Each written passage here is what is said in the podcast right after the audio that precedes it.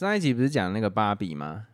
你知道念芭比都会想说到底要不要卷舌，你知道吗？芭比，好，那不是重点，就是芭比，我觉得芭比，我那时候在跟我的朋友聊天的时候啊，然后就有点聊到，有点像是那个些感啊，存在主义这种东西。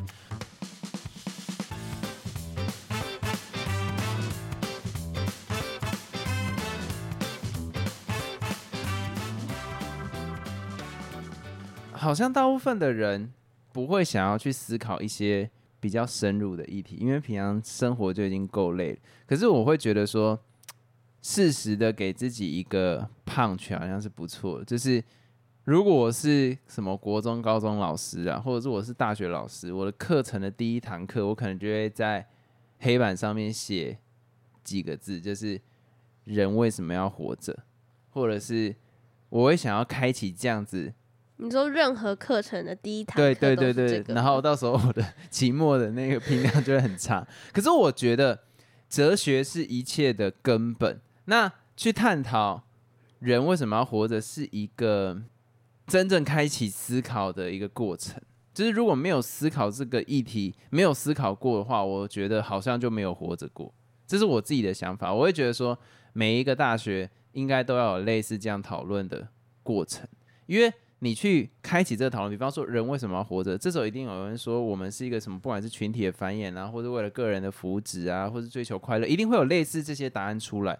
那你有这些答案出来之后，接下来 OK 世俗一点，你要怎么做到这件事情？当然，如果是为了繁衍，那我你要做到应该不难啦。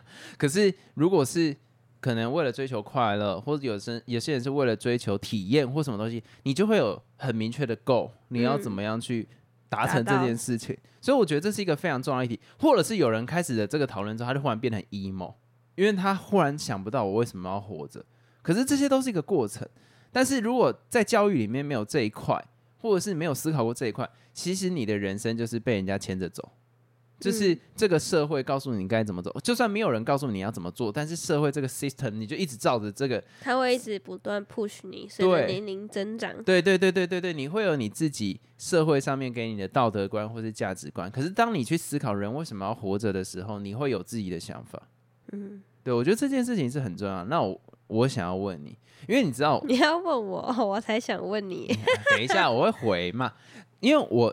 我的周遭这些朋友啊，就是能聊这种议题的不多。可是我碰到的女生，好像对这个话题好像就没什么兴趣。哎，我先讲，我支持女权，但是我真的比较少碰到对这个东西是有讨论的热忱。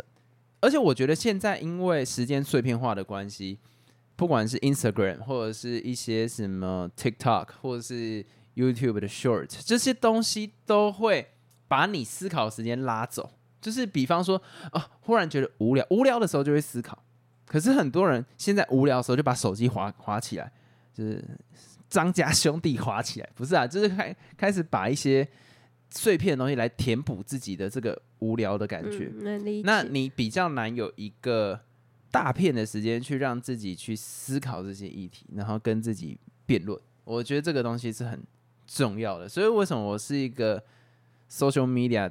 提倡不要死。可是你有想过，有些人他不是因为无聊，然后所以把一些像你讲的 social 的那种东西填补自己。有些人就是单纯不想思考啊，不想哦。你说单纯不想思考也可以啊，我没有说我没有我没有在 judge 这个行为。可是我会说，你很难知道自己是主动的不想思考，还是被动的已经被这个东西牵制住了。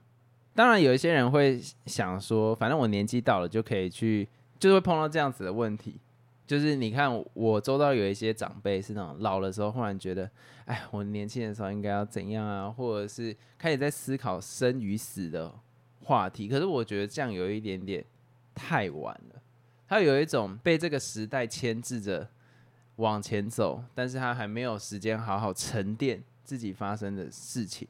但是我觉得太年轻去思考这个话题也好像有点太快。你跟一个国小生问他说你为什么要活着，他应该会觉得是写考哦。我觉得真的是大学的年纪是最适合接触这种议题的。所以接下来的问题就来到了老陈的身上。你觉得人为什么要活着？不知道啊。我必须说，我问过大部分女生的反应都是不知道。但是我支持女权主义，烦死了。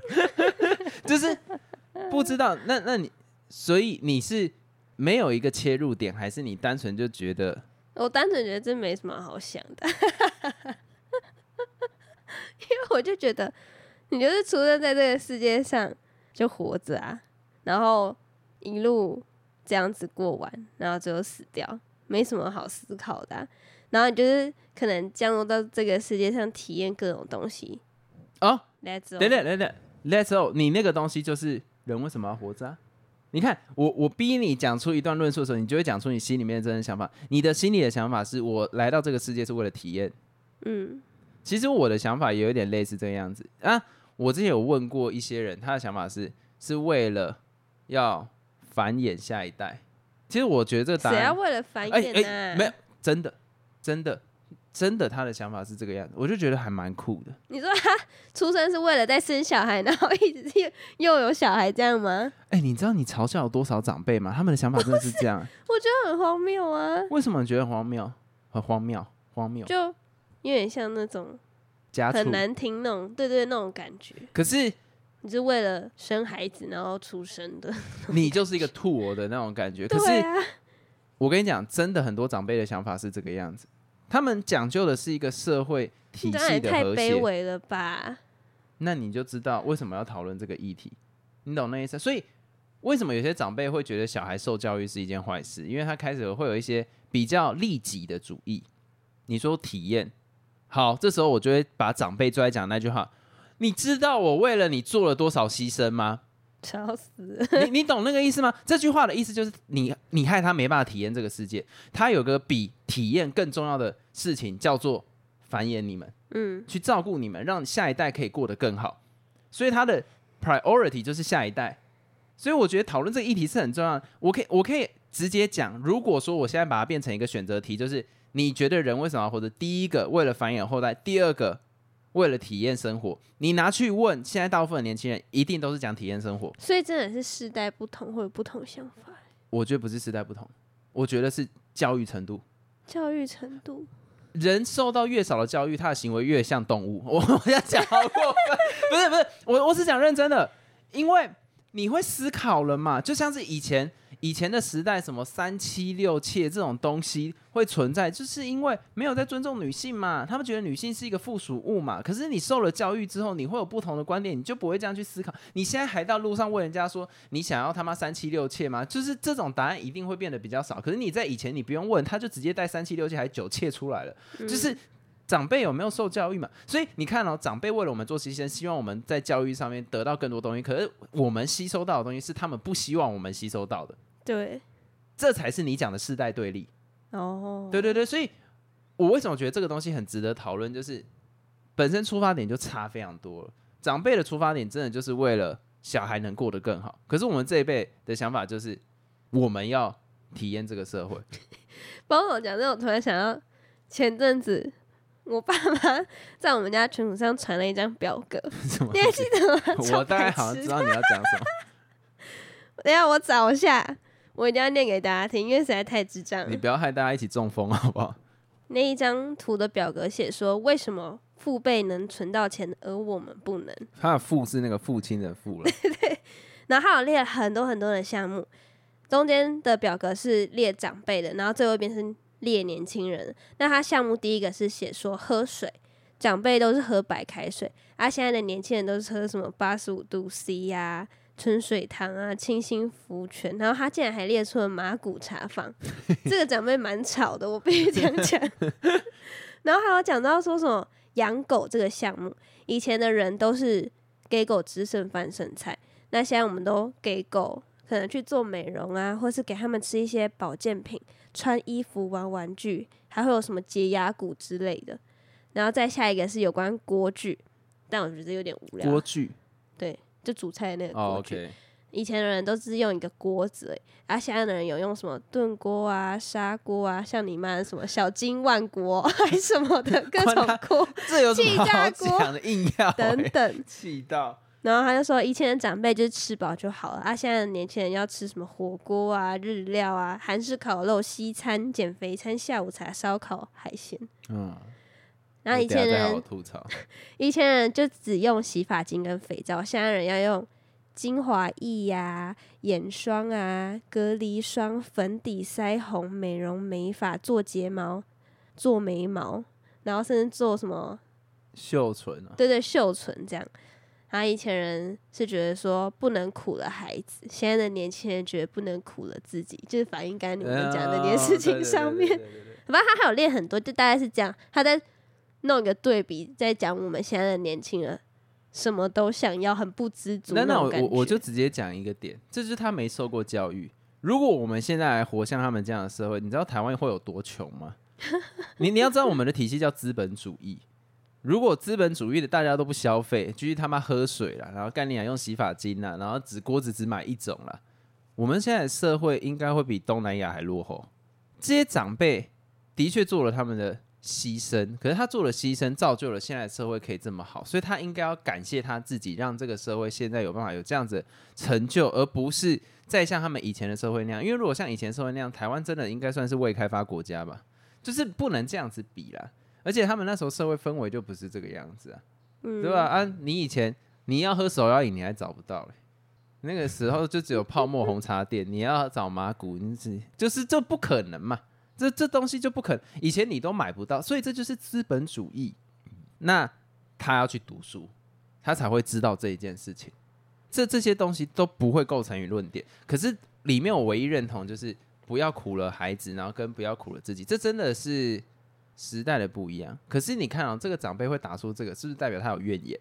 应该是吧。对啊，他心中不满嘛。而且我觉得看到一个蛮好笑只，就是他说他们长辈认为运动就是可能在附近公园走走啊，然后做个健身操，但现在人都要花钱去 gym，他也打 gym，、欸哦，很潮 哎、那他们以前都在 park 里面 work 哦。对啊，我你我我跟你讲，这个东西这真的是世代之间就是有没有读书的差别。我不是在贬低说他们都不读书，可是这个东西真的就是社会体系慢慢在做转变。它我们国家不可能不消费，不消费就不会成长。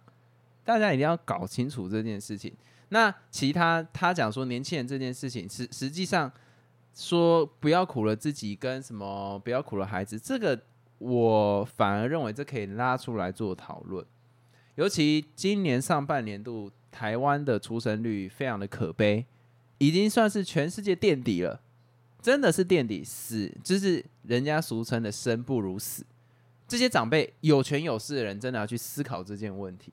就是这个在台湾是非常严重的事，而且我们台湾不像日本有一个非常丰富的观光资源，有丰非常丰富的人文体验，我们这边台湾是没有的。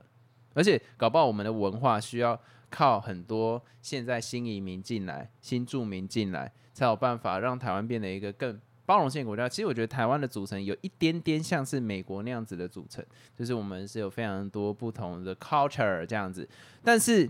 这件事情真的很值得拿来讨论。台湾现在还没有，我觉得台湾到底算先进国家了吗？我觉我觉得我并没有这样子的感觉。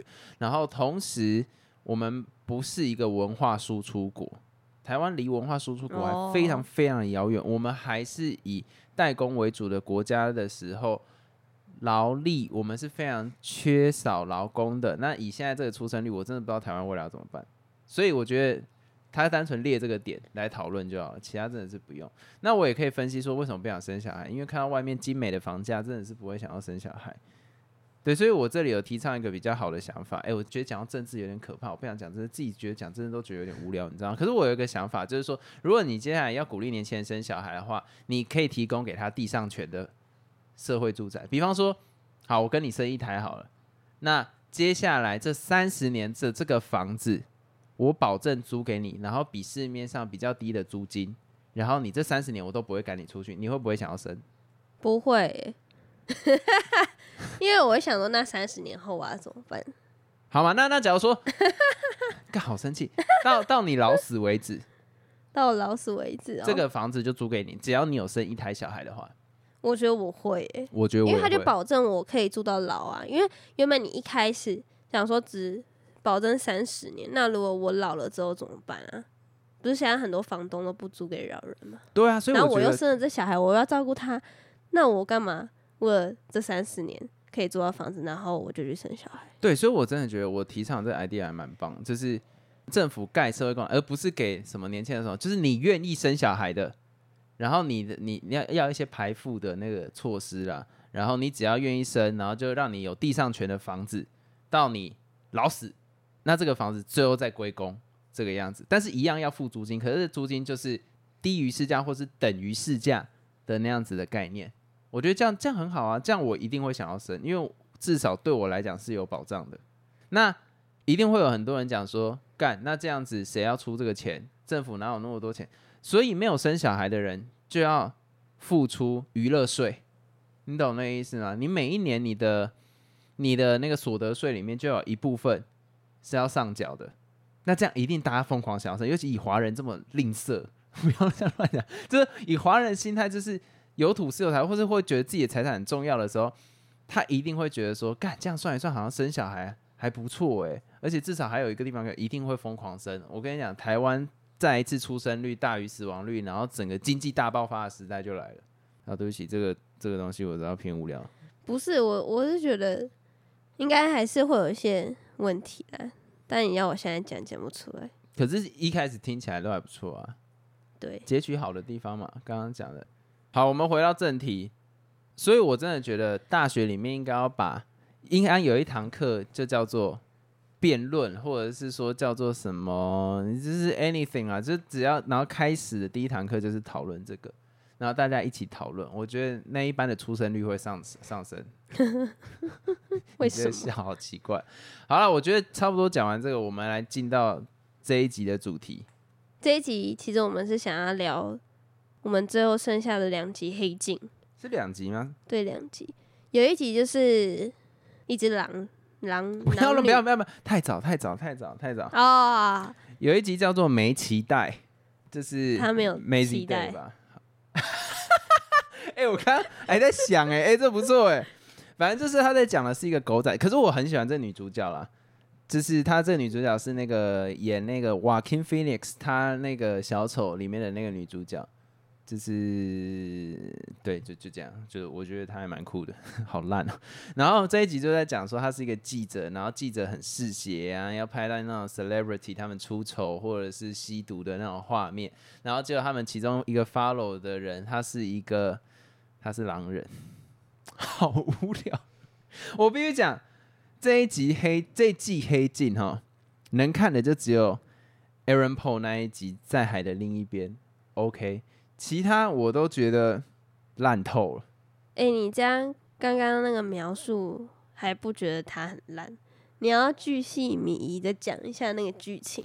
烂到我不知道。就是好，那我来讲，大概就是像你讲的，有有一个女生，她是一名记者，然后她刚好追访到了一个女艺人、女明星。话锋一转，就切到了女明星有一天。晚上在那边嗑药吧，还是怎样？然后他就开车冲出去，不小心撞到一个人，那个人死掉。所以从此之后，这个女明星她就 fuck up 了。然后她就想要去找医生治疗，她可能会有什么阴影啊，或之类她的病情这样。所以她就躲到了一个小木屋里面。然后我刚刚一开始说有一个女记者嘛，她是追访这个明星的人，所以她就。跟着那个女明星这样呢去追访她，那她身边有其他也是记者啊，反正这不重要。然后最后他们就这样从那个小木屋外面这样看，然后发现那个女的就很怪啊，因为她被锁在那个房间里。然后后来他们就闯进去，因为想说要拍更近的女明星的照片什么，就那女女的就是突然变成一个狼人，然后追杀他们，然后这整集就结束了，就是这么的无聊，不知道想表达什么。然后我也看不出可能科技之间的关联性是什么。我操，它跟科技之间是完全无关诶！操，你知道我有在看什么英国恐怖故事还是美国恐怖故事？可是也很烂啊！如果他拍成什么恐怖故事，所以嘞，他跟拍这个女明星，然后那个女明星就变成狼人，然后把他们都吃掉了，然后呢？想 讲什么？我觉得悲哀的点是，我看黑镜通常是有两个期待，第一个让我想到科技成有可能带来影响，是我没想过的；第二个是。有没有什么价值观上面的冲突？会不会其实他有，但是我们看不懂？不可能。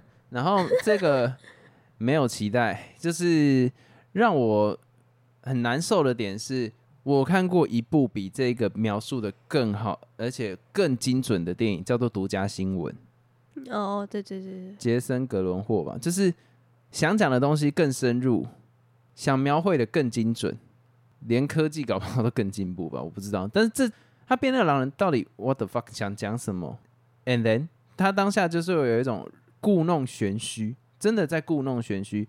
为了把一个东西弄得有黑镜的风格，可是实际上跟黑镜一点关联都没有。甚至我会觉得，如果你接下来第七季也是要推出这种内容，你干脆把钱省下来好了。我也觉得不知道他想要表达什么，他的重点在哪里？那他想带给观众的概念是什么？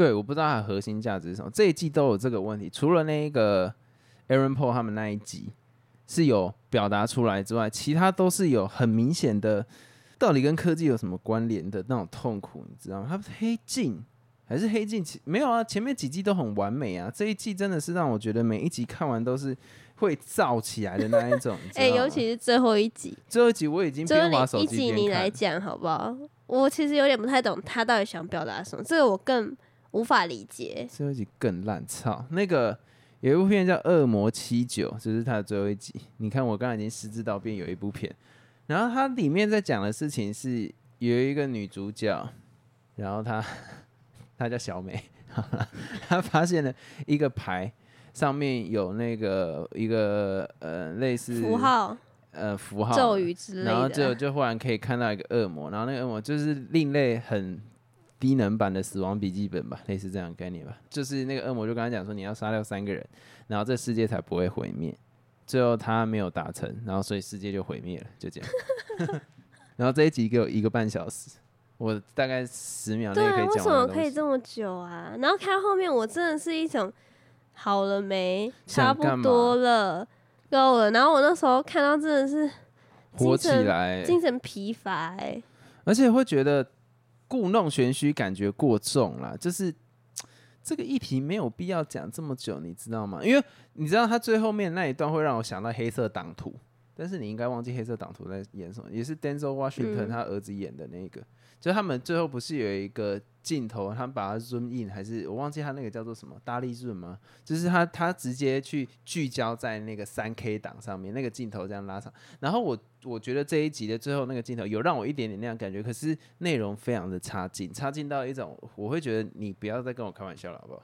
真的，我我分析不出来他想表达什么，就是就是无聊，然后硬要拍，然后钱太多，不知道拿来干嘛。你可以拿去捐给任何人，不要拿来拍这一 这一季的这些。我这看了好不舒服、哦。反正那个时候我是整个牙起来，然后再看 iPad，我没有认真在看荧幕，就是我的期待值太高了，然后这个失望已经大到那一种，我没办法接受这一个这一个系列叫做黑镜，我反而会觉得这一季是黑镜的其中一集。就是他想表达，就是串流平台发展到最后真的没东西可以拍，就会是长这个样子。那那我 get 到哎、这个那这个我也有 get 到，他那个 John is awful，就是那一集就是整整季，我我就觉得 操你妈，这个根本全部都是，这个全部就是 AI 写出来的剧本。如果他他真的是 AI 写出来的吗？I don't 我 know，怎么看到有人在讲说是啊？但我不知道我是看他假新闻，应该假新闻吧？这个如果他最后的 punch line 是这个样子，那我会觉得哇，真的很屌，他直接拿自己的。收视率拿来开玩笑、哎，真的太糟了！这个剧本我没那办法说不定他真的是拿 AI 写剧本，所以就是黑镜啊。我们我们也参与了这场演出，哇，那我可以加入 Streamberry 吗？烦死可了！以。就是整个就是让我真的觉得这一季，如果时间不多的话，可以省下来不要看。以前我绝对不会有对黑镜任何一集有这样子的评论，但这一季真的不行。好，那在最后我再来讲一下，我最近也开始追了一个实境秀，因为我知道之前如果有听的听众应该都很清楚，我很爱看那种色色的，不是啊，团体养成记，就是可能有一群青少男啊，或是青少年，这样讲我感觉我好土，青少年 或是青少女，然后他们也去参加使劲，然后最后要成团出道这种嘛。那最近未来少女也开始在开播，然后我们昨天就看了第一集。那目前的话还没有什么感想，哎、没有，我其实是有感想的。你有感想？你有什么感想？我觉得那个 C Holy 他们那一队真的好强哦，就是会让我觉得他们应该要值得更多的关注。可是因为我对他们的生态又有一点点自己的想法，你可以看韩团，他们大部分的市场是面向哪里？国外嘛。那对啊，所以他们也有参照，你没看到他们那些歌都很多英文吗？哦，谢谢你。那反正就是，就是我会觉得台湾其实不适合组女团。我必须讲一个最直接的，为什么？我们不应该去抄袭韩国的方式，我们不应该去模仿他们的方式，因为市场的面向就不一样。可是我看到的，就是这次他们演出，我觉得蛮有韩团的影子。就你看他们那种编舞或是歌曲的走势，很像。市场不会接纳，就是比方说，我我讲一个最直接的好了，如果你的面向都是国外的时候。我们不要放在国内，放在国内一定没这个市场。那一天在跟老陈讲说，你自己看，比方说哈周杰伦啦，不要拿那么大咖，周兴哲啦，或者是什么周汤好了，他们一年办几次演唱会？我说你多的话好了，一季一次也四次吧。风暴黑桃还是什么？这类似这这这样子的女团，一季四次，里面的团员绝对都饿死给你看，因为。不可能活得下来，所以他们一定要接代言。可是，如果你要能接到国际上的代言，或者是比较大品牌的代言，是不是要面向国外才有这个机会？甚至你要往中国发展，但是不可能嘛。所以有一个很严重的问题，就是说他们团员可能就六个，因为他要能广纳海川嘛，就是因为大家会喜欢不同人才会来看这个女团。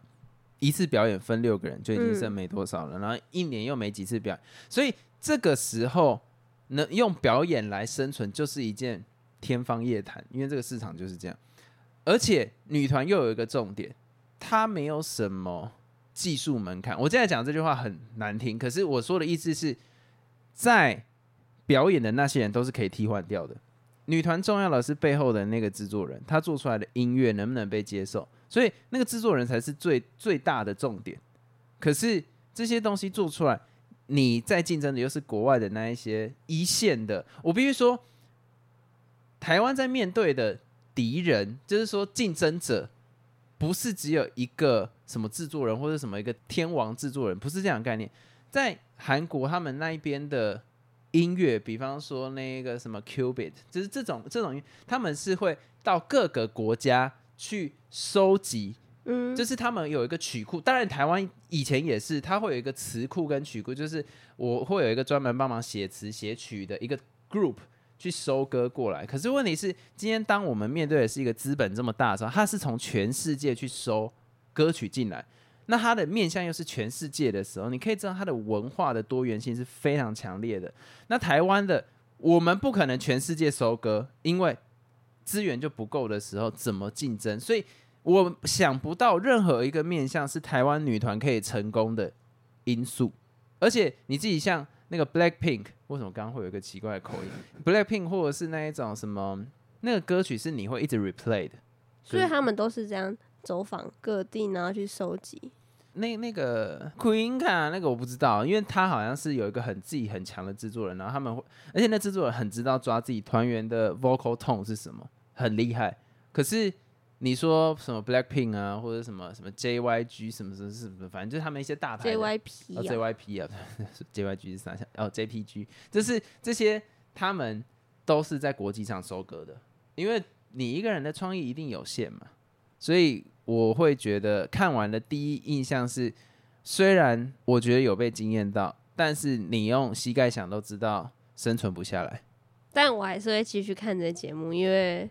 我没有叫你不要看，不是你，你知道为什么会忽然又有这么深的想法？是因为我听到 C Holly 讲那一句话，其实他们缺的就是一个舞台，可是真的没办法给他这个舞台。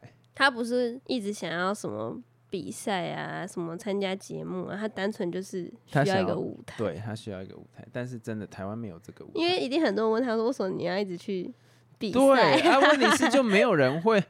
就大言接不到，歌曲没有没有太多播放量，没有版权，然后也没有表演费，你要怎么活啦？所以我真的觉得台湾不应该一直在 follow 其他国家的方式，我们应该要好好把一个艺人从最开头先去练他的唱歌，是以单人战模式，而且我鼓励往中国发展。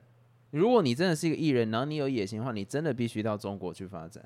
因为他们那里的样本数够多嘛。马来西亚的来台湾，来台湾来去中国，就这样。按人家逼你举旗，你就哭啊，就这样子，嗯嗯嗯，这样子，反正火箭少女队，好，差不多这样。我觉得我最后那一段又要被骂，但是我我我我单纯是以市场规模来说了。